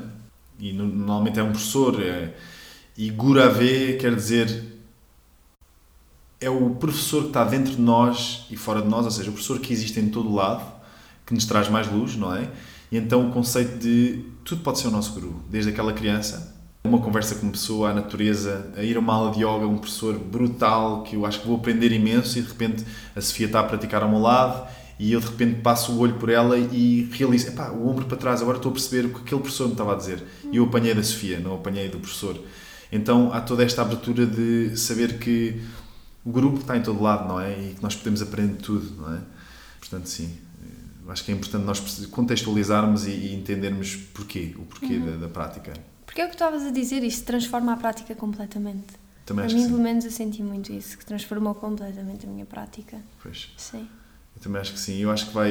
Eu acho que o yoga está a mudar muito. A técnica uhum. do yoga até e todas as conclusões da parte física está a mudar muito. Hum, enfim, mais uma vez, porque aparecem montes de coisas recorrentes. Ah, praticantes de yoga, se perguntarem às vezes aos osteopatas, eles quase que põem uma cruz em cima dos praticantes de yoga, uhum. porque vêm cheios de lesões. Sim. É, ombros, é coifa dos rotadores, muito típico. Meniscos, muito típico. Zona lombar, muito típico. E ainda mais típico agora que está a começar a acontecer, não só dos praticantes de yoga, mas no, no geral nas pessoas, que é uma coisa inédita. A gente está a perguntar porquê. É todo o problema na cabeça dos fémures. Os fémures são os ossos aqui das coxas. Na postura, virarem os pés para fora, stress, tudo isso está a criar um monte de problemas na, na, na cartilagem, está a corroer a cartilagem, conecta, que, pronto, que divide um osso com o outro, não é? Isso também acontece muito na prática de yoga, posturas muito intensas, com retroflexões demasiado profundas. Sem... Portanto, toda a prática de yoga continua a receber influências diferentes, uhum. de, eh, digamos assim, de hum, práticas que não têm nada a ver com o yoga e também a adaptarem-se um bocadinho àquilo que está, ou que os alunos estão a, a dizer, não é? Uhum. Ou a dizer fisicamente, ou por aí fora. Sim, agora uh, lembrei-me que por acaso um dos meus professores da minha formação de yoga terapia, ele é Sim. médico e, é yoga terapeuta também. E ele diz que a maioria dos clientes dele são professores de yoga. Sim. Sim, uh, quer dizer, é, eu vou dizer aqui uma é coisa que, eu vou dizer aqui uma coisa que é, que é que é assim meio potente que quase todos os professores de yoga vão passar por um burnout. Eu não sei como é que se diz em português, mas é um não, acho que nós usamos mesmo a burnout, expressão de é? burnout, é? sim. Um, primeira coisa, para nós conseguirmos aguentar a energia de muita gente, é preciso uhum. estarmos numa forma física incrível. Sim. Forma Por isso física... é que lá está, a tua própria prática tem, tem pelo é menos na minha importante. cabeça, tem que, tem que existir. Não tem que ser yoga, mas pelo menos vai ao ginásio e está, está fisicamente exatamente, estável. Exatamente, eu, também, eu, eu, concordo perfeitamente. Eu não sou nada contra ir ao ginásio Sim, e outros tipos. Aliás, coisa. se há alguma coisa que se provou ser muito saudável ao longo dos anos, mais antes de qualquer outro tipo de coisa, uhum. foi, atenção que eu vou usar esta palavra, mas culturismo não no sentido de levantar peso a mais. Sim. Levantar o peso certo de uma maneira porque dá uma densidade óssea brutal, dá uma estabilização muscular muito grande e são movimentos muito funcionais, uhum. com algum peso, que cria uma mobilidade boa para o resto da nossa vida. Pessoas que fazem um bom trabalho de ginásio vivem muito tempo sem, sem muitas lesões é muito funcional. Uhum. O yoga também foi feito para isso. O yoga foi feito para ser funcional, para termos o máximo de amplitude possível nos movimentos, Claro que depois é como tudo, eu vou ao ginásio, não levanto bem pesos, vou-me magoar, eu vou ao yoga, não faço bem uma postura, vou-me magoar. O yoga tem a desvantagem, na minha opinião, de ter milhares de posturas que não são adequadas para muita gente, então uhum. o perigo das pessoas se magoarem no yoga é bastante maior. Uhum. Portanto, um, corremos muito risco de lesão no yoga. Dois, os professores de yoga recebem uma carga imensa dos alunos e é preciso ter uma estrutura para, para poder aguentar isso, não é? Sim. E depois demonstram nas aulas muita coisa quando não estão quentes e não estão na prática deles. E basicamente é um trabalho desgastante, não é um trabalho fácil. Eu diria que eu, eu, isto é a minha profissão há 15 anos. Desde que comecei não parei mais. Já, já fiz um burnout, obviamente, por outras razões, não foi só pela porque eu viajava todos os fins de semana para dar workshops no estrangeiro, fazia formações, viajava para aqui todos os fins de semana, voltava domingo à noite, segunda-feira já estava Houve uma altura que eu dei 30 aulas por semana. Muita coisa, mas eu também vou dizer aqui uma coisa que, que é, pode ser controversa, que eu acho que é essencial as pessoas quase chegarem a um burnout, porque o burnout, no fundo, é um ponto de referência. Sim, sim, é verdade. E é aí que as pessoas acordam. Portanto, eu, eu, eu vou dizer uma coisa que é, as pessoas lesionarem-se no yoga é bom ou mau? É relativo. Eu aprendi mais sobre terapia de yoga e sobre o meu corpo com as minhas lesões do que qualquer outra coisa. Sim. Foi isso que despertou o meu interesse. Uhum. Eu magoei-me no yoga, foi por isso que eu mudei o meu, o meu rumo, foi por isso que hoje em dia eu percebo a anatomia, estudo tudo e mais alguma coisa, as tendências novas. Portanto, lá está, o Tantra ensina-nos um bocadinho a, ver isto. É bom ou mau? É sempre bom. Há sempre alguma coisa que nós teríamos das experiências. E então, às vezes nós temos de estar 30 aulas por semana e chegar a um burnout para perceber, não, não é isto que temos que fazer. E por outro lado, é como tudo, às vezes as pessoas precisam de, no trabalho delas, de chegar a um ponto tão alto e tão exaustivo para poderem meter o pé no chão e dizer eu não quero mais isto, eu quero mudar. E a tendência da sociedade está a mudar também por causa disso. As pessoas agora têm o mindset, que é o, que é o próximo mindset, que é, em vez de, ah, eu trabalho 12 horas por dia, vão dizer, hum, eu trabalho 4 horas por dia e faço mesmo que 12 horas, ainda vou à praia, ainda vou buscar o meu filho não sei onde. Isso eu acho que vai ser o futuro, é as pessoas optimizarem o tempo e já está a acontecer. Portanto, isso também veio do burnout, portanto, sim. thank God burnout, de certa não, forma, porque não, nos ensinou sim, muito sim, a nossa sociedade, portanto, claro. acho que sim. Sim, e por acaso, ia só dizer, nessas questões desse meu professor que tem professores de yoga, que, que, são a maior parte dos clientes dele, ele diz que na parte da terapia, quando é para fazer pronto, a sessão de yoga terapia, ele nem sequer os leva para o tapete porque o ir para o tapete já é, já é uma sensação de estou a trabalhar, estou a. Associação. Não uma é? associação de eu tenho que. Tenho, sim, então a sessão até é sempre feita fora do tapete com professores de yoga. É muito interessante. Eu trabalho muito a parte do yoga terapia. Eu, eu tenho, não sei se isto é interessante saber, mas por exemplo, eh, nos Estados Unidos eu, eu falo sempre desta história porque foi uma história mesmo revolucionária na minha vida. Eu já estava muito interessado em lesões e estudo e mais alguma coisa, e houve um dia que eu eu fazia acro yoga e depois fiz um curso de massagem tailandesa, fazia massagens tailandesas. Então chamaram para ir fazer uma massagem tailandesa. E quando eu toquei à porta, abriram uma porta, um senhor chamado James. Eu vou dizer isto que se lixe, porque eu acho que às tantas as pessoas, sei lá, ele parecia um monstro quase, não é? Porque tinha o olho mais aberto que o outro, estava todo torto, assim, com uma cara sinistra, não é? Até fiquei assim meio, uou, wow, o que é que se passa aqui? E o James tinha uma doença crónica dita pelos médicos, teve um acidente e estava tudo torto e aquilo era para o resto da vida e para o resto da vida ele tinha que levar aquilo nas costas e uma massagem a aliviar aquilo e que se lixe. E eu fiz a massagem. E no fim da massagem disse: Oh, James, se me permite dizer isto, eu acho que a massagem pode ser ótima, mas porquê que não experimenta yoga? Eu também sou professor de yoga, eu acho que o yoga podia ser muito bom aqui. Ele disse: Ah, pá, não, yoga, isso não, isso não sei o que, não sei o que mais, não acredito muito nisso, acho que isso é um bocado esotérico demais para mim. Está bem, pronto. Então, e se eu lhe fizer um desafio? Fazemos um mês de yoga. Se neste mês não houver diferenças nenhumas, você não me paga um estão. E ele ficou assim a olhar para mim, tipo naquela, tipo, era-me estou ousado a dizer-me isto. Bem, vamos tentar. Então, no dia seguinte, eu fui lá com uma, uma, uma nutricionista, uma... Nutricionista? Nutricionista, desculpa. Parado para rever um bocadinho o que é que ele estava a comer, não sei o quê. Claro que ele tinha hábitos alimentares bastante pesados, eh, bebia 10 cafés por dia porque estava sempre sem de sono, blá, blá, blá, blá, blá. Bem, resumindo e concluindo, fui fazendo um trabalho com ele que, para quem olhasse fora, nem era yoga, não é? Basicamente, fazer muito trabalho assimétrico, um braço, uma perna oposta, muito trabalho de força, alongar os sítios estavam mais presos no corpo e os sítios estavam mais soltos, estabilizar. E o que é que aconteceu? Fui começando a endireitá-lo, endireitá-lo, endireitá-lo, endireitá-lo, tal que Uh, dois meses depois, a nutricionista estava no supermercado e o James veio por trás, tocou-lhe no ombro e disse: lá, não sei o que, ele ficou assim a olhar para ele e não o reconheceu, não o reconheceu mesmo. Bem, de repente, quando ela percebeu quem era, nem estava a perceber, porque ele tinha os dois olhos agora, um estava mais aberto que o outro, estava normal porque ele estava direito. O James estava com um aspecto completamente diferente, não é? E depois o James, nesta altura, parou de beber 10 cafés por dia tinha uma energia brutal. Uau. era um obcecado com o yoga. Eu, naquela altura, levava 70 dólares por aula e ele pagava-me sempre 100 dólares por aula. E era todos os dias. Ele chegava a telefonar-me sempre no dia anterior, ele bloqueava tudo, ele dizia quanto é que eu tenho que pagar para tu não, não ires dar uma aula para, poder, para me poderes dar aula a mim, porque realmente ele começou a ver umas diferenças na vida, que, quer dizer, o estilo de vida dele ia, pá, mudaram radicalmente. E então, o que é que acabou por acontecer? Foi, isto também me despertou que realmente o yoga é brutal, é, é, é, é mágico mesmo. E, e, se for bem praticado, realmente pode fazer. Eu tenho várias histórias destas, isto é uma delas. Depois tenho histórias tam, também uh, que eu conto que são também.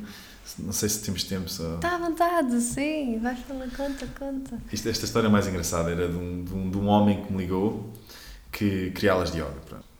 Telefonou-me logo, bem estressado, pá, falava bem rápido, nem estava a perceber bem. E lá, ah, o médico disse para eu fazer yoga, não sei o que, não sei o que mais, não, não, não e deu-me todo um telefone, blá, blá, blá, mas, mas espera aí, que eu vou já te dizer uma coisa, que é só a minha primeira condição, não quero ouvir falar de energia, espiritualidade, não quero fechar os olhos. Fiz ali, está bem, está-se bem, pronto, tudo bem. Então eu fui lá à casa dele, abri a porta, lá está ele, ele era da bolsa, tinha não sei quantos computadores, perguntou-me, dá para praticar aqui na minha sala da bolsa? E eu para 300 computadores na, na parede, e ele pensava que eu ia dizer que não, e disse, não, claro que sim. E a primeira aula foi dois telefones a tocarem ao mesmo tempo, ele a parar a levantar-se, ah, sorry, sorry about that, sorry about that. Tudo bem, não sei o que, não sei o que mais, e eu fui existindo naquilo. Então, passámos daquela sala para outra, mais, mais quieta, tudo bem, ele não fechava os olhos nunca. No relaxamento final, ele meteu de costas no chão, no início era um bocado estressante, depois começou a ficar melhor, até que um certo dia ele fechou os olhos, babá, e ele vira-se para mim e diz-me assim, no final, pá, oh, oh Manel, eu queria falar contigo uma coisa assim delicada, importante. Eu diz, diz, é assim, hum, naquele relaxamento final. Epá, eu não sei se é bem sentir coisas, mas é tipo, sei lá, uh, como é que eu ia dizer isto? Pá, tipo, sinto bem relaxado. Eu, yeah, yeah, é um relaxamento final, normal. Fizeste exercício, sentes-te cansado, depois sentes relaxado. Ele, ah, então não é nada, não é para além disso. Eu, não, não, não, é só isso, acho eu. E depois, passado um pai de três semanas, ele disse: pá, Manel, é assim. Eu acho que estou a sentir qualquer coisa, não é? Porque as pessoas sentem coisas, não é? Tipo, estou a sentir Pá, eu, eu sempre a fazer-me parvo. Não sei, não acho que isto é energia. É pá, acho que energia é um, quer dizer, energia é uma coisa física. Nós, na, na física fala-se muito de energia. Sim, é pá, tu mexeste a circulação, se calhar, está aí a fazer umas sensações no corpo. E ele, então, e na cabeça? Eu, acho que não. Acho que, acho que não, não deve estar a sentir nada, se calhar isso é fantasia. Acho, é, é isso mesmo, é fantasia. E depois, passado, claro, pá, em um mês, ele parou-me e disse: pá, espera aí, não é isso que está a acontecer, estás-me a, como se costuma dizer, estás-me a dar baile, não é? Estou a sentir qualquer coisa aqui na minha cabeça, não sei, estou diferente, sinto-me uma pessoa diferente, quer comer coisas diferentes, trato as pessoas de maneira diferente. Tipo, e isto era uma pessoa, vamos lá ver, que ele, ele telefonava-me no dia antes de ter a aula, pá, umas 5 vezes para confirmar que eu tinha aula no dia seguinte. Eu nunca, nunca lhe falei, eu, pá, eu vou ir amanhã, já disse que vou ir amanhã. Eh, e ele, ah, ok, então está tudo bem para amanhã, está, está tudo certo. Eu precisava daquilo, tá? Yeah. Então acabou por ser uma pessoa muito cética, que eu adoro pessoas céticas, uhum. porque tudo no yoga que as pessoas fantasiam ou pensam que é esotérico, eu desconstruo e passo primeiro para a parte muito científica e física e depois começo a dar uh, razão por aquilo depois de se tornar conceitos esotéricos. Eu, por acaso, a semana passada dei uma aula, a semana toda dei aulas basicamente a explicar porquê que se fala tanto no coração no yoga. Qual é a primeira coisa científica e física por trás disto? E por acaso é interessante depois desconstruir isto tudo. Às tantas as pessoas pensam, ah, antes do coração vem outras coisas, vem a respiração, vem o sistema nervoso, vem nervos muito particulares na pelvis e depois chegamos ao coração e porque é que o coração tem uma reação nervosa que nos faz palpitar quando estamos apaixonados ou quando estamos nervosos ou o que é que seja para dizer o quê? Eu desconstruí tudo uma coisa do físico até à parte mais espiritual e a perspectiva mais aberta e as pessoas céticas têm esse poder que é, fazem-nos querer explicar as coisas primeiro, o porquê das coisas e, existe um porquê de tudo. Então ele tornou-se um aluno que soube ouvir tudo, do princípio ao fim, todas as conexões espirituais que eu lhe dei ele assimilou, porque já não era de um ponto de vista de este gajo é um esotérico, um gajo estranho aqui que está a dizer aqui um monte de coisas não, ele está-me a dizer isto e a explicação é tão profunda e tão perfeita que, ok. Uau. Portanto, isto são algumas histórias, depois tenho mais, mas não interessa. Um, e acho que isto, estas histórias só são boas para as pessoas tipo, se identificarem, sim, pensarem, sim. tipo, o yoga é para mim, eu não sou, isto é uma coisa que se diz muito, eu não sou flexível, posso praticar yoga. Uhum. Flexibilidade está na cabeça. E é uma benção não ser flexível, porque as pessoas muito flexíveis no yoga têm montes de lesões. Pois. E para travar isso é uma chatice. Por aí fora. Uau! Portanto, aqui assim muita coisa, não sei. Mas essas histórias são incríveis. E sabes que por acaso, eu, por exemplo, sou, eu não sou muito cética, eu não me considero assim muito cética, mas eu gosto, e acho que há- deve haver muitas pessoas como eu, que apesar de não serem céticas, gostam de saber do que é que está por trás daquilo que estão a fazer e dessa parte, desse processo todo, da, da física, do que é que se está realmente a passar, para uma parte mais esotérica. Claro. Eu acho que, por exemplo, como eu costumo dizer, eh, eh, um aluno que vem cético e assimila as coisas que estás a dizer e percebe e depois até se entrega emocionalmente e espiritualmente, é um aluno com mais- muito mais longevidade do que um aluno que chega e olha para mim e diz assim, eu já estou a sentir o meu coração, há qualquer coisa aqui especial, uau, eu vou-me entregar isto a fundo, eu quero tipo isto todos os dias. Então eu já vejo logo ali, ok, isto não vai ter longevidade. Não, às vezes as pessoas que vêm por esta perspectiva, mais cedo ou mais tarde, ou vão querer arranjar uma realmente uma explicação para as coisas, ou então ficam muito perdidas no mundo do Ayurveda, que é basicamente a medicina do, do yoga, não é? Às vezes chamam-se medicina irmã do yoga, mas é a medicina do yoga. Sim. É yoga, no fundo. Sim. Isto às vezes eh, cria um chamado um, um como é que se diz em português? Um O que é que queres dizer em inglês? vata imbalance. imbalance Um desequilíbrio de um vaso. desequilíbrio de vata, que é a energia do ar, que às vezes os conceitos espirituais, se não forem bem entregues e se não tiverem raízes, as pessoas ficam muito aéreas. Então às tantas, eu não estou a dizer que é mau uma pessoa olhar para uma planta e, e apaixonar-se pela planta, não é? Eu estou a dizer é que se calhar eh, muitas vezes isso é fantasia e não é uma coisa real. Sim. E, e então, uma coisa que eu gosto sempre de referir é que eu acho que é importante na história do yoga, estes professores todos que falei e mais, nenhum deles eram pessoas calminhas. Eram todos estressados, eram pessoas intensas. E o que eu quero dizer com isto é que o yoga, embora as pessoas fantasiam a pensar que é uma coisa para pessoas muito calmas, claro que uma prática intensa vai deixar as pessoas mais calmas. Claro que há pessoas não precisam de praticar yoga, são pessoas muito calmas e são pessoas com o coração bem aberto e são pessoas muito queridas. E há outras pessoas que não. E o que eu estou a tentar explicar com isso é que eu acho que o yoga tem sempre potencializar quem nós somos e nunca nos metemos neste padrão que para praticar yoga temos de ser pessoas calmas e falar Sim. assim E muito boazinho. muito boazinhas. Isso não é verdade. Eu acho que o mais importante do yoga é trazer-nos consciência para nós realizarmos aquilo que fazemos e tentarmos. Eu não gosto da palavra mudar, eu gosto da palavra transformar. Transformar quer dizer que há uma essência que é polida e está sempre a sair de fora de várias formas diferentes e que vai sempre, como está viva, se transmutando, não é? Mas eu acho que podemos ser pessoas intensas e praticar yoga. Acho que podemos praticar yoga e ficarmos mais intensos ainda. A intensidade às vezes pode ser paixão. Sim. Eu, no que toca, eu sou uma pessoa assim um bocado intensa, não, não sou pessoa muito calma. Estás muito pita. Sou muito pita, aliás, eu sou pita-pita. A sério? Eh, sou, eh, sou docha duas vezes. E hum, isto para dizer só que eu acho que não temos que sentir medo a expressar isso às vezes, não temos que nos julgar. Eu acho que, por acaso, há um professor de, uma professora da Ayurveda que vem ao meu curso, que é o David Ferreira, que ele é brutal, sabe isso? Ele fala da- da Ayurveda, ele é um entusiasta Sério. portanto é ótimo para falar. Mas o professor dele dizia uma coisa interessante: que há uma coisa no, no yoga que é uma simplificação do universo chamada os gunas, muito rapidamente falando. Os gunas traduz para qualidades da natureza: há tamas, rajas e sattva. Sattva é a energia mais equilibrada e as coisas que nós comemos podem ser melhores para nós, aquilo tudo perfeito à hora certa, blá blá blá. Depois temos eh, o rajas, que é tudo que tem a ver com fogo e dinâmico práticas dinâmicas de yoga, comida picante, coisas vivas por aí fora, estudar, estudar muito, blá blá blá blá blá blá. E depois temos tamas, que é energia mais letárgica, mais pesada, coisas que não são tão boas para nós, não sei o que, não sei o que mais. E muitas vezes, por exemplo, no Ayurveda não se come carne. Dizem que é muita massa, que é muito difícil de digerir, depois tem toda a conexão com os animais, blá blá blá blá blá. Mas o professor dele dizia uma coisa gira, que era um dogma é muito mais tamássico que um bife. E eu acho que isto é importante, porque às tantas nós estamos tão preocupados se ah, eu sou vegetariano, sou vegan, não sei o que, não sei o que mais, mas depois, na realidade, a maneira de expressar isso é agressiva e às vezes andamos na rua a lutar pelos direitos dos animais e a bater a pessoas porque as pessoas têm que, são obrigadas a, a partilhar da Acho mesma... que se impõe, não é? Essa- Exatamente. Sim.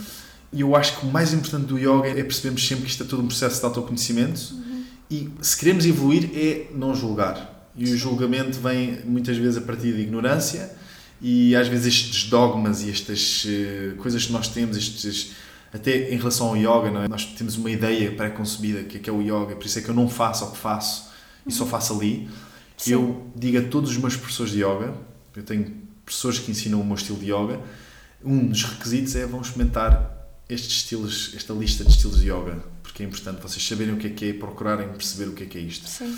Porque lá está, porque esse dogma de ah, eu pratico isto, isto é muito melhor que aquilo, isso pode ser muito mais tamássico, muito mais denso e no fundo não nos deixa evoluir tanto como às vezes fazer uns erros na vida, não uns erros, mas fazer coisas que são mais tamássicas, Sim. sei lá. Sim, permitir-te a isso, não é? Permitir-te, não julgar essa, essa sim. situação. Sim, sim, sim. Olha, nós estávamos a falar desta questão toda de ser preciso ter cuidado com, mesmo com a prática de asanas, porque, porque lá está, porque nem todas as asanas vão ser adequadas para todas as pessoas. Sim. E isso acho que é um ponto importante, que é, existem muitas pessoas que acabam por praticar yoga em casa, em vídeos de YouTube, de... Hum, Eu acho que, vamos dizer uma coisa, vamos pôr isto de perspectivas diferentes, porque, ok, ponto número um, escolher uma aula no YouTube que não seja adequada a nós. Vamos nos magoar, estamos em casa sozinhos uhum. e muita coisa pode acontecer. Eu, numa aula de yoga, tento tirar tudo aquilo que seja demasiado perigoso, tento, como professor, estar em cima de pessoas que são impulsivas e que fazem às vezes coisas menos, uh, menos pensadas e que se podem magoar. E, felizmente, nunca tive lesões, coisas muito graves na minha aula, ou já aconteceu uma lesão ou outra, mas coisas poucas, não é? Mas nunca tive coisas dramáticas, mas já vi. Já vi pessoas a partirem fêmeas em aula, já vi pessoas a desmaiarem porque caíram com a cabeça no chão. Estamos a falar de uma aula de yoga, não é? Portanto, o perigo Sim. pode ser uma aula de yoga se o professor não estiver a conduzir bem a aula, mas em casa muito pior porque estamos em casa uhum. sozinhos, batemos com a cabeça Portanto, isto é um ponto. Uhum. Mas depois há um ponto que eu acho que ainda é mais importante, que é a transmissão. Sim. A transmissão que o professor tem para dar ao aluno. A transmissão que uma aula de yoga tem para dar ao aluno. Porque uma aula de yoga é muito mais que uma aula. Primeiro, Sim. Eu vejo isto na minha perspectiva e na minha aula, não é? É uma escola. Todas as semanas as pessoas vêm às minhas aulas, eu tenho um tema para, para a semana onde tento instruir ao máximo sobre aquele tema e desconstruo aquilo se as pessoas vierem, eu muitas vezes ligo o tema da semana anterior com este tema e às vezes até falo de meses anteriores. Na última aula falei, lembram-se do diafragma, uma aula que eu falei do diafragma, expliquei há seis meses atrás. Uhum. Ou seja, há toda uma sequência de coisas e o que eu acho que é importante é podemos ir a uma aula de zumba ou uma aula de yoga e a experiência foi ir à aula. Uhum. Bacana, vou para casa, pronto, fui à aula, já fiz o que tinha a fazer, é mais um checklist. Uhum.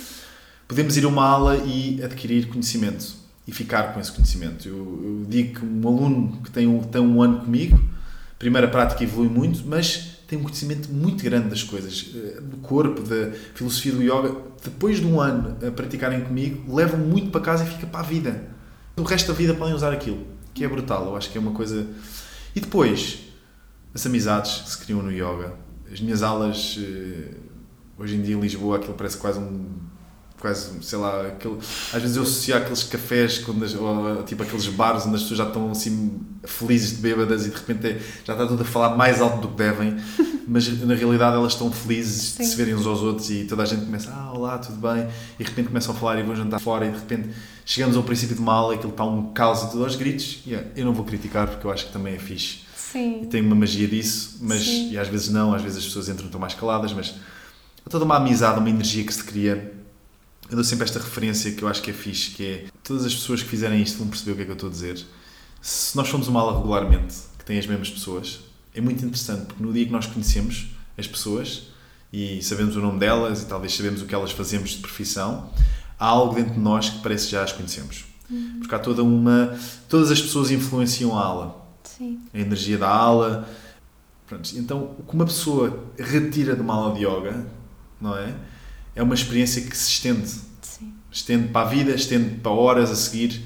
E eu acho que isso é uma coisa que quem pratica em casa pode perder. Não estou a julgar praticar em casa, as pessoas não têm tempo para praticar. Sim. Eu acho que é sempre tentarem arranjar aulas mais adequadas para elas. Isso às vezes é difícil, nem eu sei aconselhar tão bem, é, difícil. Sim, sim. Mas o meu convite é pratiquem yoga, encontrem um professor que se identifiquem. No dia que isso acontecer, aquela mito antigo do do guru mete os olhos no, no, no, aluno e acontece uma magia, isso acontece quase numa, numa maneira completamente diferente de o aluno mete os olhos num espaço, num estilo de yoga e o professor também no aluno e realmente acontece ali uma magia que, que é brutal, que é Sim. única e que, que, levamos para a nossa vida. Portanto, eu acho que isso tem esses dois lados que eu acho que pode ser Sim. interessante pensar. Sim. Olha, entretanto, há bocado, quando eu te perguntei a questão do teu porquê, hoje em dia já consegues explicar o teu porquê de praticares yoga? Vai mudando. Vou dizer uma coisa, vai mudando. Uh, a minha resposta não é definitiva e está viva. Sim. Portanto, agora, neste momento, às duas e, e meia. Do dia 12 de junho. Dia 12 de junho é o que eu acho que é. Eu definitivamente fui ter com o yoga por uma razão subconscientemente muito profunda e espiritual, uh, sem saber. No fundo, queria uma mudança de vida, queria sair de certos hábitos e de certas coisas e achei que o yoga pudesse me ajudar e hoje em dia, o porquê de eu praticar yoga? Porque o yoga faz parte da minha vida. É como respirar. Uhum. Nós respiramos inconscientemente, não é? Porque o nosso sistema é perfeito e faz-nos respirar para nós nos mantermos vivos. Sim. E depois, se calhar, numa prática de yoga ou noutra prática qualquer, ganhamos consciência da respiração.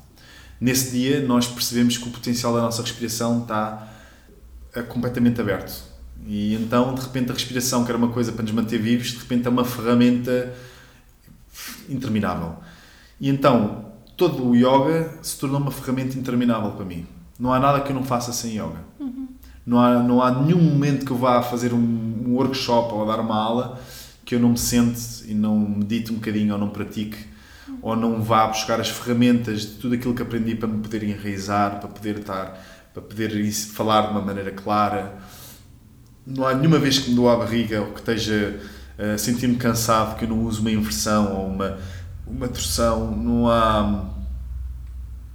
No fundo, não há nada que eu faça que não esteja os ensinamentos do yoga presentes. Uhum. E o porquê é isso? Eu pratico yoga porque é uma ferramenta uh, brutal uhum. para tudo o que eu faço. Sim, uau. Olha, gostava que explicasse um bocadinho melhor o que é o Precision and Flow Yoga, porquê Precision and Flow e tal como eu nunca quis ensinar yoga na vida, nunca na minha vida queria fazer uma escola de yoga. Isso era a última coisa que eu queria fazer na minha vida, mas Sim. o universo lá criou todos os empurrões possíveis para eu criar isto. Fiz o Anusara Yoga. Ainda bem. Sim, eu acho que sim. Eu acho que o Anusara foi uma grande influência nos meus ensinamentos do yoga e depois, devido a um escândalo, o Anusara caiu uhum. e eu saí da escola porque, lá está, a, a escola, na minha opinião, morreu porque o líder saiu, um dramas, blá blá blá blá blá, que mais uma vez foram maravilhosos porque abriram-se muitas portas. E eu encontrei-me em Portugal, sozinho, com muitos alunos a quererem crescer e eu queria criar estrutura. E isto foi uma forma também de querer criar uma estrutura e uma direção para os meus alunos. Portanto, uhum. eu faço um curso de 200 horas, que, eu chamo, que é um curso do Manu Yoga School. Uhum. O estilo é Precision Flow, mas as pessoas acabam esse curso, têm um certificado meu e do Yoga Alliance e fizeram um curso comigo. Ok? Tem isto. O Precision Flow é um, um passo a seguir. Uma das coisas que eu realizei foi que as pessoas vinham às aulas. De, o yoga começou o guru discípulo muito intenso. Depois passou por uma, uma questão de aulas públicas. E hoje em dia as pessoas cada vez menos têm professores e um contacto com o professor. Porque há internet, há o YouTube, há aulas online, há 10 aulas no meu bairro e posso experimentar uma de cada um. O que me interessa é praticar yoga. Uhum. E o que acontece aí? Lá está, a transmissão não é dada e as pessoas evoluem muito menos. Então uma das minhas visões foi eu vou, uma vez que as pessoas acabem o meu curso, abrir uma escola, é? que é a minha escola, que a assinatura é Precision and Flow, porque eu gosto de ser bastante preciso em tudo aquilo que ensino e naquilo que falo, e eu acho que a combinação de precisão e fluidez são muito complementares, porque eu, eu acho que é preciso ser muito preciso, mas se eu chegar aqui e despejar a minha informação toda numa aula, vou estagnar a aula. Sim. Ninguém recebe nada, Portanto, tem que haver fluidez. Portanto, escolher as coisas de uma maneira muito precisa para haver sempre uma fluidez que é basicamente a base do universo. Chama-se em sânscrito spanda, pulsação, nimesha, unimesha, expansão e contração. Então, se não houver fluidez, há estagnação. Tudo que está estagnado fica doente, não é? Uma uhum. poça d'água, uma pessoa.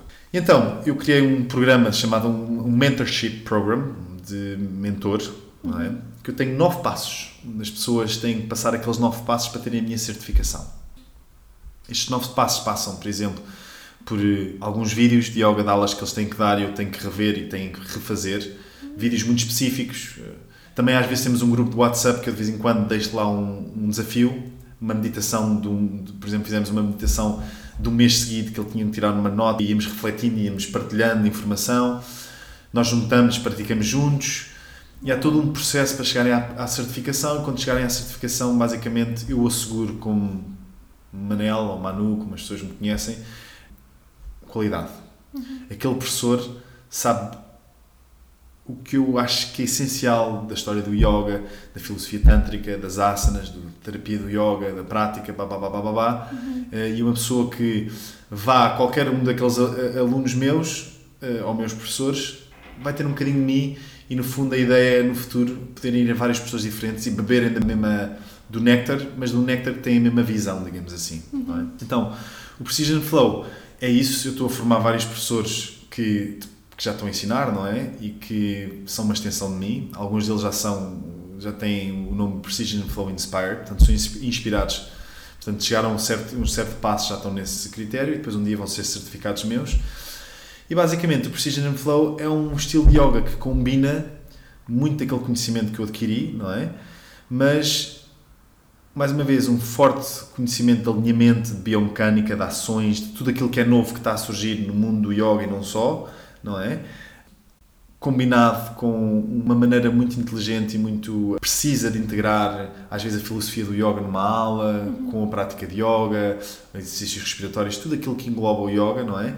E saber fazê-lo de uma maneira pedagógica, fluida e, de certa forma, que seja divertida, que seja nutritiva, acho, acho eu.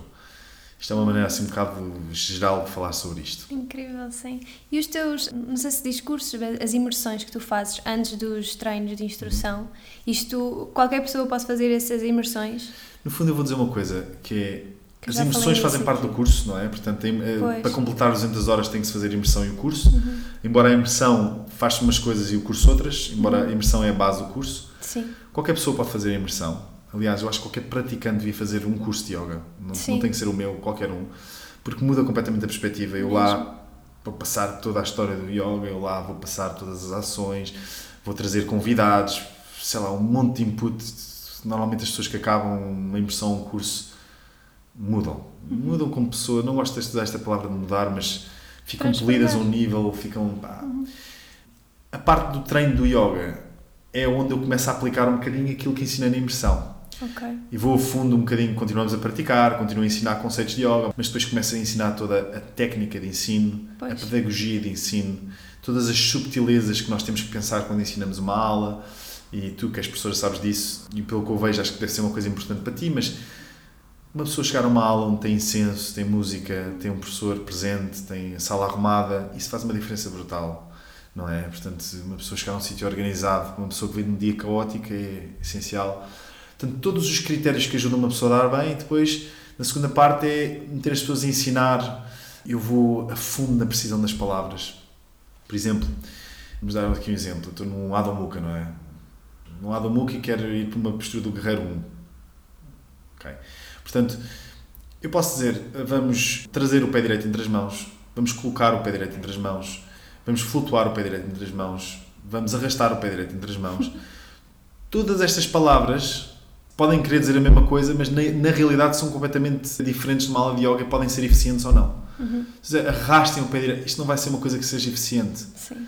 Coloquem uma coisa muito mais precisa. Uhum. Flutuar também pode dar asas a muita coisa. As pessoas flutuem o pé direito entre as mãos. Eu digo flutuar, as pessoas levantam os pés para cima. Sei lá.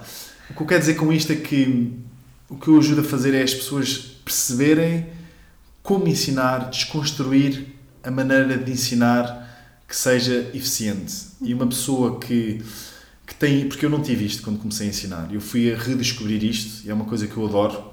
E hoje em dia vejo uma coisa brutal, que é uma pessoa que sai do meu curso com pouco tempo de. não tem experiência nenhuma de ensino, consegue oferecer uma aula muito bem estruturada e com uma entrega de palavras uhum. que funciona. E depois acho que é brutal, porque é uma pessoa aqui que ensina muito pouco tempo e de repente as pessoas, é pá, tens alta experiência a ensinar. Porque eu acho que isto nunca é ensinado como se ensinar. Sim. Nunca é ensinado o que é que tu precisas ter realmente. O curso de yoga é praticar, praticar. Eu acho que praticar é ótimo, mas chegamos aqui a um ponto diferente. Uhum. E o que eu acho é que os cursos de 200 horas passaram de ser uma, do interesse para professores e passaram a ser um must, por exemplo, em Los Angeles, que é Los Angeles, toda a gente pratica yoga em Los Angeles, Sim. está in pop, tudo o que se pode dizer. Toda a gente tem um curso de 200 horas. É um Sim. essential. É Sim. uma coisa. Pá, qualquer pessoa que se interessa por yoga deve fazer isso. Eu também acho porque eh, há muitas pessoas agora num dos últimos episódios que nós fizemos que muita gente me perguntava onde é que eu posso ir buscar mais e conhecer mais da filosofia do yoga e, de, e, e foi acho que foi nesse contexto até que eu falei de- das tuas formações porque porque realmente é isso não sei não vai procura faz a tua própria pesquisa mas faz um curso de 200 horas isto vai mudar É tudo brutal. não é É, eu vou dizer uma coisa que é. Isto às vezes. Pá, como é que eu, ia eu não quero nunca dizer isto porque depois as pessoas estão a ouvir e dizem, pois é tendencioso. Eu vou, dizer, eu vou dizer uma coisa, já fiz 10 cursos de yoga, não é? 200 horas, fiz um curso também para Natal e não sei o que, não sei que mais. Pronto. Mas na realidade o que eu quero dizer com isto é: há uma coisa que é intrínseco em todos os cursos e mais uns que outros. E foi uma coisa que eu tive a estudar realmente para ainda potencializar mais no meu. Há uma energia que se cria. Eu digo que há uma regra de 3 dias, primeiro que tudo. Há uma regra de 3 dias. O segundo dia é onde as pessoas me querem chamar nomes e dizer que 9 horas por dia é demasiado intenso e que nós não conseguimos fazer. Ninguém humano consegue fazer 9 horas por dia, é demasiada informação e fisicamente é demasiado pesado. E depois há uma coisa que acontece no terceiro dia que é mágico. Terceiro dia porquê? Porque precisamos de 3 dias para desligar um bocadinho do mundo. E por isso é que no terceiro dia há uma onda de energia que vem, que a nossa cabeça está limpa e que o nosso corpo está fisicamente limpo, e de repente as pessoas fazem 9 dias, 9 horas por dia e criam mais. A perceber? E há ali uma energia que se cria que é, pá, é, é profundíssima, que ninguém consegue agarrar numa aula de yoga, conseguem arranjar um glimpse, uma, uma amostra, digamos assim, mas muito pequena, porque nós vimos atafoados de coisas do nosso dia a dia. Chegamos a uma aula de yoga, até limpamos, no fim saímos bem, e a primeira coisa que fazemos é pegar no telefone sim e levar com perguntas e esqueceu-se de pagar e de repente já estamos outra vez naquela, naquele caos. E ali o que acontece é que as pessoas me disseram é pá, parece que estou de férias, estou com a minha cabeça limpa, estou... eu não me lembro de nada, parece que tipo aquelas coisas de pagar contas e não sei o quê, pá, que, que se lixe, pá, olha, logo se vê, meu, depois paga-se isso. Não querem saber, eu acho que isso é um estado que raramente as pessoas entram, mas clareza mental. Clareza, e é a única forma de conseguir absorver a informação. sim. Pá, eu acho que as pessoas, depois de um curso destes, a perspectiva de yoga muda, o estado de espírito muda e as ferramentas que se tem e o querer aprender mais, porque depois nós acabamos um curso destes 200 horas, 200 horas é imenso tempo. Mas a maior parte das pessoas, e a conclusão é, pá, eu não sei nada. sim Há tanta, tanta, tanta, tanta, tanta coisa. E isto deve ser sempre feito num, não num ponto de, pá, não sei nada, sou uma porcaria, mas mais no não sei nada, pá, quero aprender mais. Despertar curiosidade. Eu tento trazer sempre convidados também que são entusiastas e que as pessoas ficam um bocado presas a que, que eles estão a dizer, estás a ver? E às Sim. tantas isto desperta uma curiosidade de, uau, isto é um mundo tão interessante. Eu, por acaso, gosto imenso de fazer uma coisa nas minhas, nas minhas aulas, nas minhas, eh, nos meus cursos, que é o conto de histórias da mitologia. Portanto, eu todos os dias tenho uma história para contar, que é uma história que depois tem um isso. significado brutal e as pessoas adoram isso. Depois cantamos mantras e eu desmistifico muito os mantras. A primeira coisa que eu às vezes digo às pessoas é assim: não há ninguém que não goste de cantar no chuveiro, não me lixem. Pá, toda a gente canta em algum lado, no carro, no chuveiro. É uma forma de libertação. E a primeira vez que eu fui cantar mantras ia cético e saí de lá completamente: uau, isto é lindo. Mas cantar mantras é cantar, é ponto Sim. final, é de libertar um bocadinho a cantar, é cantar mantras, fazer mudras, fazer exercícios de respiração, muito interativas, as pessoas no fundo têm sempre a, a- a sua voz, eu pergunto muitas coisas às pessoas, estão sempre a interagir, e eu acho que toda essa dinâmica torna estes dias muito especiais e, e realmente eu acho que é importante, podia ser bom Sim, para toda a gente. Sim, todas as pessoas que sentem esse interesse de conhecer mais da prática, eu acho que realmente é, é fundamental. Eu também acho que sim. É um dos pontos, não esqueçam o andar a, a procurar online, aliás, porque nem se, nem se bebe da essência. Não, e é difícil, eu vou dizer uma coisa que é. Às vezes as pessoas querem aprender mais filosofia e pegam online e vão pesquisar. É, sim. Isso, às tantas nem, podem ler durante uma hora e não captam nada, porque aquilo tem que se contextualizar, tudo tem que se contextualizar. Eu acho que tem que se viver também. Eu acho que, viver, vives, isso, vives isso quando estás num treino destes. É verdade. Isso eu acho que é o mais importante. Eu digo sempre isto, que há uma, um gap, um buraco muito grande, um espaço muito grande que vai nós percebemos um conceito e experienciarmos esse conceito. E às vezes nós percebemos um conceito logicamente, se for bem ensinado, e às vezes só percebemos antes depois. Todos os praticantes de yoga já sentiram isto, que é, foi um ensinamento dado hoje na aula. E eu percebi o conceito. Dois anos depois, numa aula completamente diferente, uma coisa completamente diferente, aquele ensinamento vem ao de cima. E de repente há um Ah!